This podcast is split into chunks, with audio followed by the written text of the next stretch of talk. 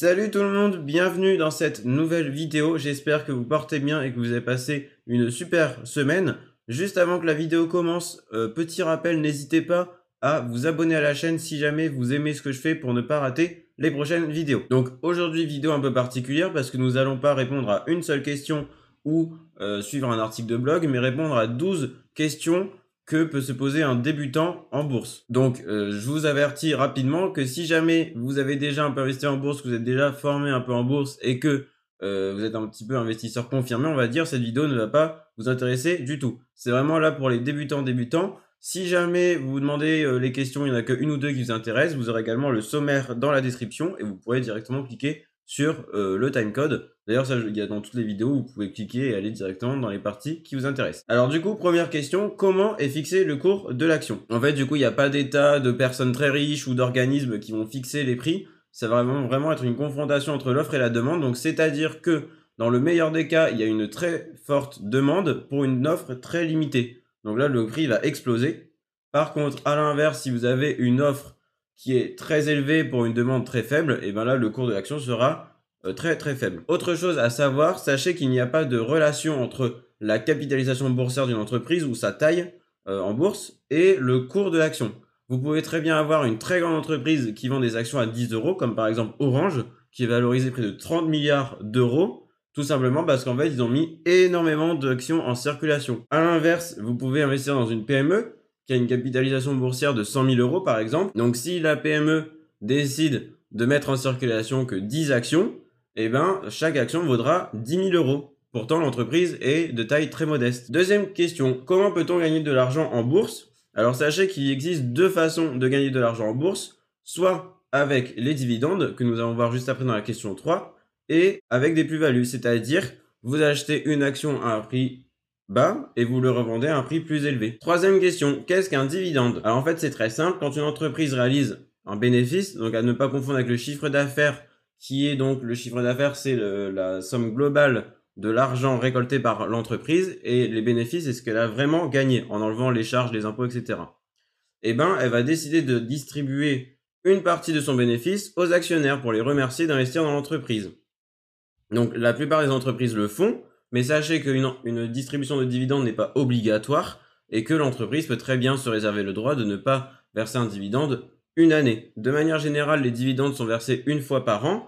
En France, euh, les actions françaises, souvent, c'est entre euh, le mois d'avril et le mois de mai. Mais sachez qu'il y a aussi des entreprises qui en versent deux fois par an, trois fois par an ou tous les mois. Quatrième euh, question, qu'est-ce que le rendement d'une action? Vous pouvez l'obtenir en divisant en fait le montant du dividende par le cours de l'action.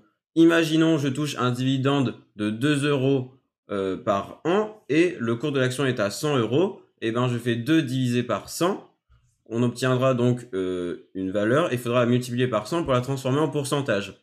Ce pourcentage nous donnera donc le rendement. 2 sur 100, le tout multiplié par 100, nous donnera donc 2% de rendement. Certaines entreprises offrent un rendement très faible car elles réinvestissent la plupart de leurs bénéfices dans leur développement interne ou externe, c'est-à-dire soit pour euh, développer de nouvelles usines ou pour racheter d'autres entreprises par exemple, ou alors elles décident d'en verser une très grande partie, et dans ce cas-là, le rendement sera beaucoup plus élevé. Par contre, il y aura moins de développement et moins de croissance interne au sein de l'entreprise. Donc c'est en fait ces deux types d'actions qui sont littéralement opposés. Et lorsque euh, l'action proposera un rendement faible, on parlera d'actions à forte croissance car elles ont tendance à augmenter fortement sur le long terme. Et pour les deux deuxièmes types d'actions, on parlera d'actions à dividendes. Cinquième question. Est-il trop tard pour investir? Alors en fait, ce qu'il faut que vous compreniez, c'est qu'il n'est jamais trop tard pour investir, que ce soit en bourse, dans l'immobilier, dans les crypto-monnaies, tout ce que vous voulez. En fait, il y aura toujours des opportunités d'investissement et de quoi gagner de l'argent sur le long terme. Tous les jours, il y a de nouvelles entreprises qui, euh, certes, se créent. Il y en a d'autres qui font faillite, malheureusement. Mais, euh, je veux dire, il y a toujours du développement, il y a toujours de la création. Et vous pouvez très bien trouver une entreprise qui s'insère sur le marché et profiter de sa croissance. Sixième question. Faut-il être un expert en mathématiques pour réussir en bourse? Alors la réponse est clairement non, car euh, clairement depuis euh, la seconde personnellement, ma moyenne en mathématiques n'a fait que chuter, et dans les matières scientifiques c'est là où je ne suis pas le plus fort. Mais pour autant cela ne m'a pas empêché d'investir en bourse et de comprendre toutes les bases correctement. En fait, les maths vont être utiles pour certains types d'analyse, surtout l'analyse graphique, c'est-à-dire donc basée sur les graphiques et les cours précédents des actions.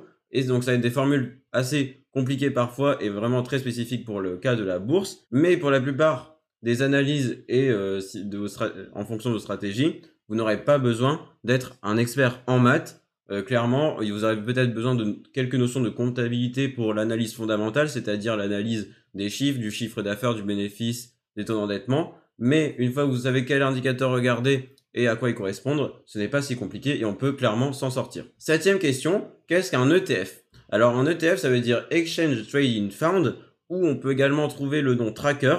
Et en fait, ça va tout simplement être un fonds ou un panier d'actions qui va répliquer un indice existant. Donc vous allez trouver des ETF sur le 440 par exemple, qui est donc l'indice français euh, principal. Vous aurez également des ETF sur le S&P 500, donc qui regroupe les 500 plus grandes entreprises américaines et qui est aussi l'indice principal américain. Cet ETF, vous allez pouvoir investir dessus en passant un ordre d'achat, mais ça va permettre de diversifier sur plusieurs entreprises. Dans le cadre d'un investissement sur le S&P 500, vous allez faire un achat et euh, posséder 500 parties d'entreprise, donc du coup dans une très faible proportion, mais en fait vous aurez un portefeuille très équilibré avec un seul achat. En plus, vous serez réparti sur plusieurs secteurs d'activité et vous pourrez profiter en fait de toute la croissance américaine, en tout cas de la croissance des plus grandes entreprises. Donc c'est un mode d'investissement assez simple qui requiert moins de connaissances que pour du stock picking, c'est-à-dire sélectionner une action une par une et euh, choisir les meilleures pour notre portefeuille. Question 8, qu'est-ce qu'un CTO ou compte titre ordinaire? Vous avez peut-être déjà vu ce sigle euh, plusieurs fois. Un compte titre ordinaire va tout simplement être un compte qui va vous permettre d'investir en bourse de manière la plus simple possible. Il existe d'autres enveloppes fiscales telles que le PA que nous allons voir juste après. En fait, ce qu'il faut savoir avec le compte titre, c'est que vous pouvez en ouvrir autant que vous voulez, il n'y a pas de plafond d'investissement et vous pouvez investir dans le monde entier. La contrepartie de tout ça, c'est que vous aurez en fait 30% qui seront prélevés sur vos plus-values et dividendes avec 17,2% de prélèvements sociaux et 12,8% d'impôts sur le revenu. Donc imaginons que je touche 100 euros de dividendes en 2022, et ben euh, finalement je n'en toucherai que 70 euros en net. D'ailleurs, si vous voulez retrouver euh, plus d'explications et plus de détails sur le CTO, je vous mettrai également une petite fiche en haut à gauche. Et question numéro 9, qu'est-ce qu'un PEA Je vous mettrai également une petite fiche parce que je fais une vidéo sur le PEA. Donc là, le PEA, c'est plan d'épargne en action. C'est une enveloppe fiscale française qui permet d'investir dans les actions françaises et européennes. En contrepartie, vous pourrez investir sans payer d'impôt sur revenu. Il ne vous restera plus que les prélèvements sociaux. Donc c'est-à-dire que si je touche 100 euros de dividendes, eh ben, j'aurai en fait 17,2% euh, de prélèvements sociaux enlevés, c'est-à-dire 82,8 euros en net. L'autre chose pour le PA, c'est qu'en fait votre argent devra être bloqué 5 ans, contrairement au, compte titre qui ne possède pas de euh, minimum d'investissement. Question 10, faut-il être riche pour investir en bourse? La réponse est clairement non. Et en fait, vous pouvez donc investir de manière programmée ou investir sur des actions qui ne coûtent pas très cher, donc par exemple 10 euros ou euh, jusqu'à 50 bah, euros aussi. Et vous pouvez en fait commencer euh, très bas et commencer avec très peu et augmenter au fur et à mesure.